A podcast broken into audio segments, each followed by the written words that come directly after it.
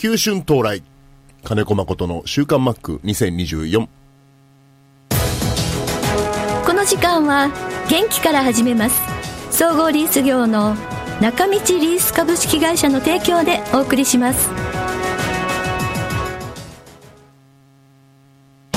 中道リースは地元の企業様へ自動車や医療機器建設機械などあらゆる分野の設備投資をサポートしています幅広いニーズに応えながら私たちの元気で地域をもっと元気に。元気から始めます。中道リース。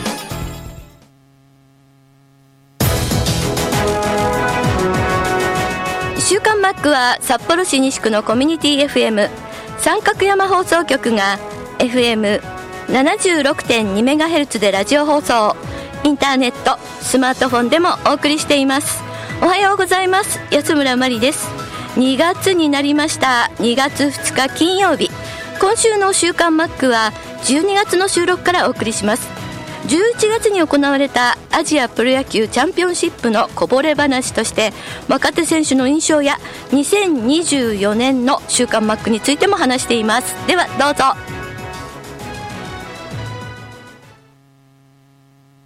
北海道の番組なんで、はい。ファイターズ、楽しみだな、頑張ってほしいなと思うのはやっぱ野村かな。ああ野村由紀君はい。うん今回、ね、紅林の入れ替えで、だいぶちょっと、あ野村ジェームス、はい。押したところありますけどね。本当ですね。うん。そう。まあ自分の表現がね、普段あんまり上手じゃないのはあるんだけど、うんうん野球の持ってる、まあ、バッティングのポテンシャルはものすごい高いと思うんだ。ああとはもう、守り含めた本人の覚悟じゃないかな。ーうーん。そうですね。なジェームスがあそこを守れるようになれれば、うんうんうん。ああれがあそこ行ってみたいな、なんか多分彼自身も悩んだ一年でしょうねきっとね。うん。ちょっと恐怖心持ってると思うんだよね、うんそうですよね。うん。そこのつなぎ合わせだと思うんだ、うんうんポジション変わったところで、うんうんそれが解消されるかって言ったらそれ違うと思うんだ。自分本人も覚悟を持って、周りも我慢してっていう時間も必要だし、彼があそこに行けばもっと打つしな。そしたら彼があそこに移ってもっと打つだろうしな。嫌だろうなと思ったりあね。こういろいろとね。ううんんそうですよね。入管見てたら、うん、これとこれ逆じゃないかなとか思ったりね。あ思ったりもしますし、あうんうん。マリーンズもそうだよね、うんそれは思います。思います、ううん。んやっぱりこうあのーこの間の井端監督の時もそうだけどショートとセカンドにこうピース合わせる時ってやっぱり、で今回ね、うん。やっぱ紅林君はい。が来れなくなっちゃったっていうところで、うん。もうああするしかない。で本当にねレギュラー取ってる選手がいないの。やっぱり24歳以下で、数年もレギュラー張ってるっていうわけでもないから、うん。まだ経験が本当に少ない人たちばっかりで、どちらに伸びしろがあるかっていうのと、うん。だ例えば門脇がショートで小園がセカンドでも良かったと思う、だけどはっきり言って守備ははるかに門脇の方がどっちやらしてもうまい、あそう。あそうああとはどっちに飛んでいく方が多いかとかね、あうん。そういうのも含めて。門脇は多分不慣れだったと思うセカンド、うんそれでもあのレベルでできるから、うん。うん。うん。まあで小園君はねバッターだね。うんうん。守備者じゃないね、うーん。だからそれだったらあまり慣れてないセカンドに行くより、うん。まあ最後までショートやってたんだったらそっちで、うんうん。小園ありきで門脇には我慢してもらったああ感なるやっぱりそういうのありますね。うん。うん。じで2人ともね打つ方がすごく良かったんで、うん。打線の中に入ってすごく機能したから、うん。だから助かった、うん。あれどちらかがやっぱ特に韓国だなんてパワーピッチャーばっかりだから、はい。その打線の中でこうきつくなってしまった時に、うん。カバーできる人があんまりいなかったんで、うん。だ2人とも打線の中ですごく4試合機能できたっていうのはうん。本当助かりましたよね。うんやっぱり守備に引っ張られて打球にまで影響出るとかってやったらちょっとね問題ですもんね。でまあこの時期特有なんだよねその選手を集めたけど、慣れないポジションをやってもらわなきゃいけないっていうだ牧なんてね、ん。本当1年間大変だったと思う。そうですよね、今回も来てくれるだけでありがたくて、もう DH でもいいと思ってる、ああ、ん。でも頑張ってファーストやってましたもんね。そうそうそう。グラウンドにいてもらうことも大事だったんで。うんうんうんであとはね、あの、セリーグの選手なんで、ああはいはい。DH でって言っても、多分バッティングにプラスにならないの気がす。る。ああ慣れてないからね、うん。常に守りながら打ちたいって、うん。うん。だから本当ありがたかったよ。いん。ろいろと、あの、望んでることを田口くんとね、ああうん、マキ君にはいろいろやってもらった、ん言わなくてもやってくれたっていうのおー。うんうんが、今後すごく井端監督にとっては心強いところだったと思いますけど、うんうんなるほどね。うん。ほらそんな風に考えたらやっぱりドラマとか見てる暇ないってことだよね。確かにね。いやだって長い野球シーズンでしたもん今年も。マックは。うん。でもいいいい年でしたねでもね。そうだね、だから本当に、まあ、マリーンズの中では立場的に、あの役割的にそんなにボール投げたりとかはなかったんだけど、侍の方では毎日ね、あの2箱ぐらい投げたりしながら、いつものいつものあの少人数ジャパンの過ごし方ね、うん WBC はねいっぱいいるんだけあど、あはい。あの本当、えープレミアとか、こういうアジアチャンピオンシップとかっていうのは、コーチ陣なんか6人ぐらいでやんなきゃいけないから、もうそれも全部投げたりもそうだし、うん。えースコアラー的なものもうん。全部情報収集もやんなきゃいけないから、うんそれはそれでね大変で面白いです。大変で面白い、ううんん、うんうん。うん WBC は完全にもう MLB の主催になるから、まあ優遇待遇面もいいですし、うん。経験したことないけどねそっち うん。うん。だからまあ僕らに回ってくるんだろうけど。そうかな、ただああこうやって質ボールの質はもう落ちてくるんだろうなっていう覚悟はちょっと持ったな。今あー48でしょ、はい。これ50過ぎてもこのままは無理だなって思ってて、うん。だからそうするとやれることっていうのは50歳ぐらい境にいろいろ変わってきちゃうんじゃないかなっていうのが見えてきたかな。グラウンドに立っていろいろね、うん。あのノックだとかボールいいボールを出せる。うん。うんそうすると50過ぎたらやっぱ鮎釣りの方の質を上げていかないといけない そっちかい。だって、うん。そっちですかい。うん。と思うんで、まあやることは変わってくるのかな、望自分が望む人自分の人生に望むことがやっぱ変わってくる時期なのかなって気気がすうる、ん。井端監督はねあの、来年のプレミア12をはい。ゴールとして、稲葉監督の時は東京オリンピックをゴールとしてやってて、まあ井端監督はまあプレミア12をゴールとして一つ持ってる中で彼は若い世代の侍も、うん。あの一括して統括してやってるんで、はい。うん。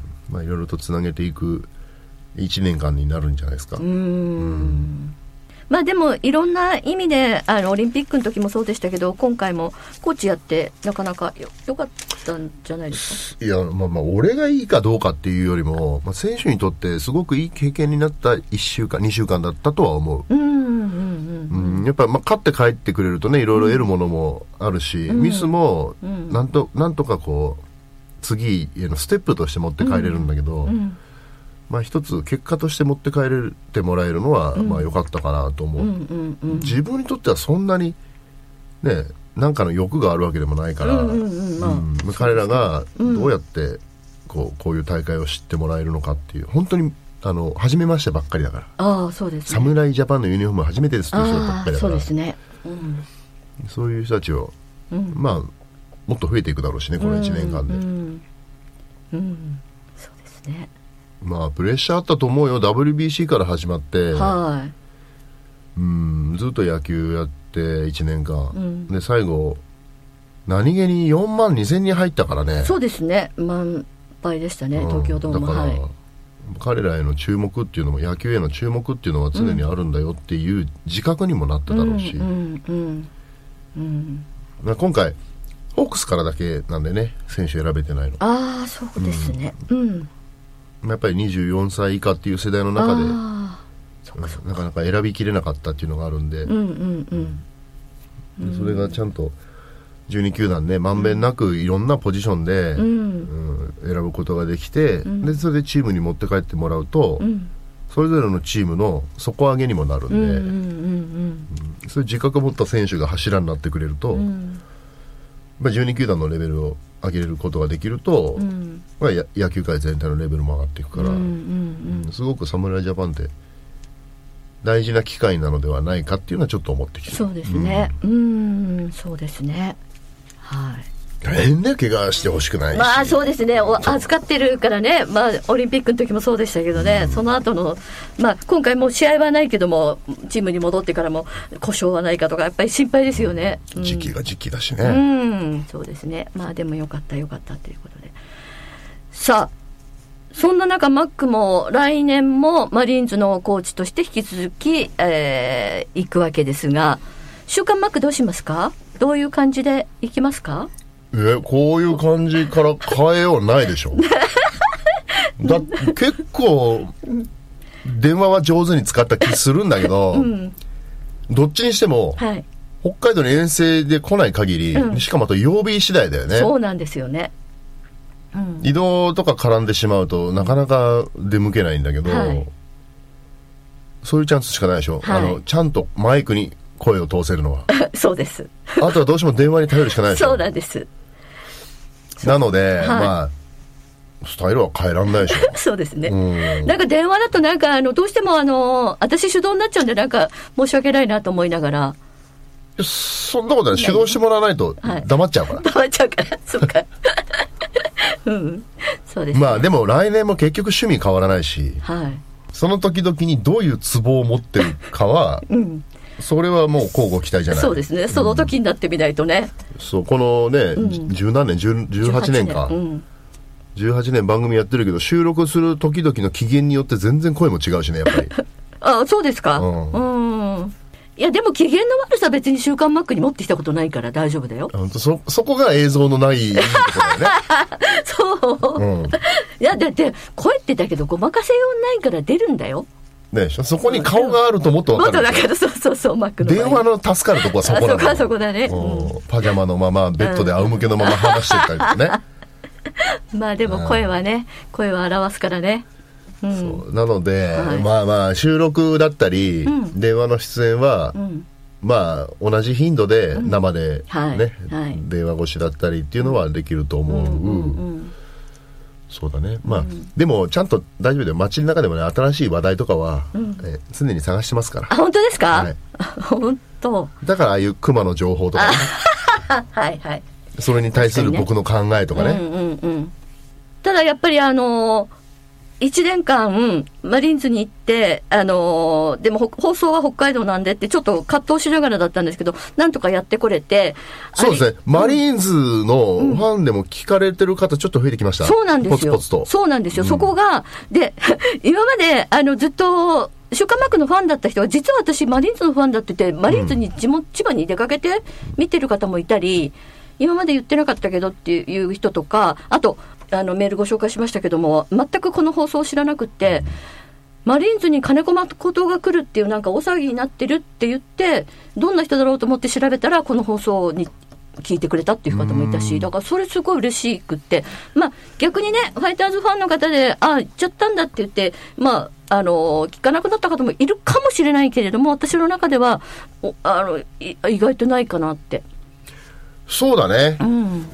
だからマリーンズのこともちゃんと立場が決まえて、ファイターズのことじゃなくてマリーンズのことを話したつもりですよそうです、そう私です。うん。そう。それをまあ北海道のね聞いてる方がどう受け取るかは、うんうんうんまあ自由かなと、うんうんうんうん。だって変な話ずーっと生え抜きでやってきたんですよ、はい、そうですよ。ファイターズでそうですよ。うんで今回マリーンズに行って思ったのは、うん僕の周りマリーンズの生え抜きの人たちばっかりなの、ああ、確かにそうですね。言ってみたら福浦ヘッドがはい。ファイターズでコーチするようなもんだうん、そうですよね。うんそれ客観的に見た時に俺ねうわ俺思い切ったことしたなと思ってんの、確かに。うん、だからなんだろう生え抜きっていうことをずーっと自分の中では誇りに思ってやってきたんだけど、うん。まあせっかくね他のチームでやる機会を40代終わりになる頃に機会を得られると、でもずーっと変な意味ファイターズに紐づいて、うん。この先ももしかしたら北海道で一生ね、うん。仕事をする可能性もあったかもしれないけど、うん。うんそうだとずっと紐づいてることになるなと思って、うん。でマリーンズ行ってみたらみんなハイ抜きだから、もうん。うすっごいよそよそよそお客様感。アウェーですよね。あそれは感じる、うんうんうん確かにそうだ、そうなんですよ。高校卒業してあの福良ヘッドコーチずっとマリーンズでしょ？そう。あれもそうだよ。サードベースコーチやってる大塚明もそうだし。ジョニーさんもそうでしょ？そうですよね。でその小野慎吾同級生もそうだし、うん。バッテリーコーチもそう、だから村田修一と僕と監督だけだね、うん、うん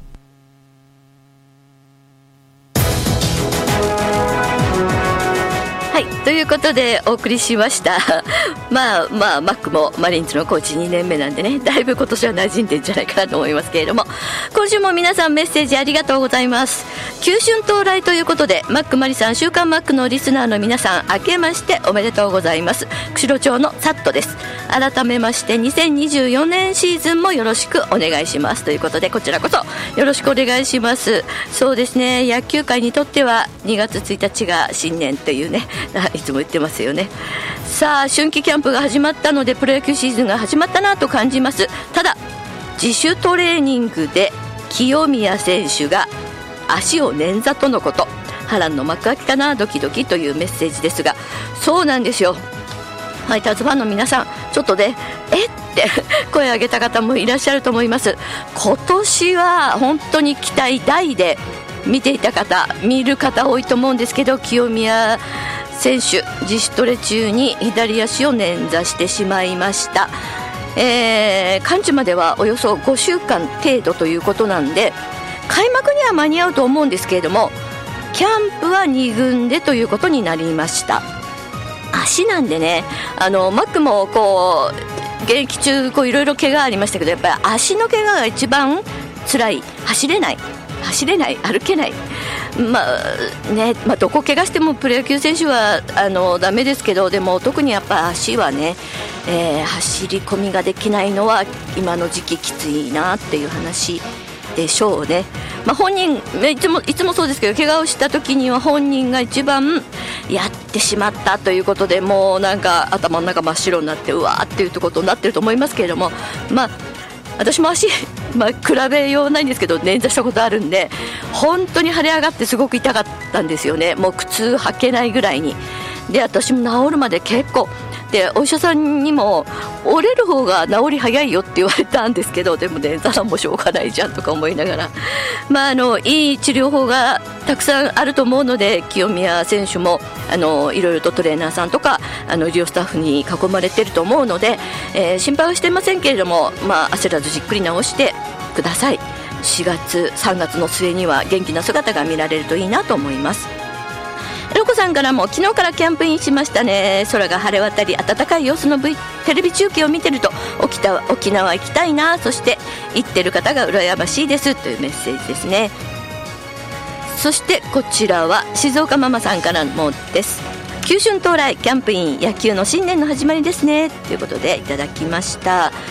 えーっと中継ではコーチはなかなか映らないんですがちょっと映るマックはいつも通り淡々とキャンプインの感じでしたすでに日焼けしたでしょうかそれからあんこさんからも、えー、九春到来おめでとうございますキャンプが始まりましたねワクワクです新庄監督は優勝旅行の話をしていますが今年こそ A クラスお願いしますということでこちらはお名前がないんですけれどもいよいよキャンプインですね。またお時間ありましたらキャンプ地の綺麗な風景などの写真を上げてくれたら嬉しいです。みぽりんさんからも石垣島に行けない。私はテレビ中継でマック観戦です。札幌はマイナス気温ですが、えー石垣島24度羨ましいですねって。解説が清水直之さんだったのでマックがノックを始めるとマックの解説になっていました。そうです。同期なんですよね清水さんとはね。はい。ということでマックがギャラリーにアップしてくれた初日の出の写真とっても綺麗でしたのでスマホの待ち受けにしました。ということでいただきました。ありがとうございます。来週あたりもしかしたら収録できるかもしれませんので皆さんマックへの質問お待ちしています。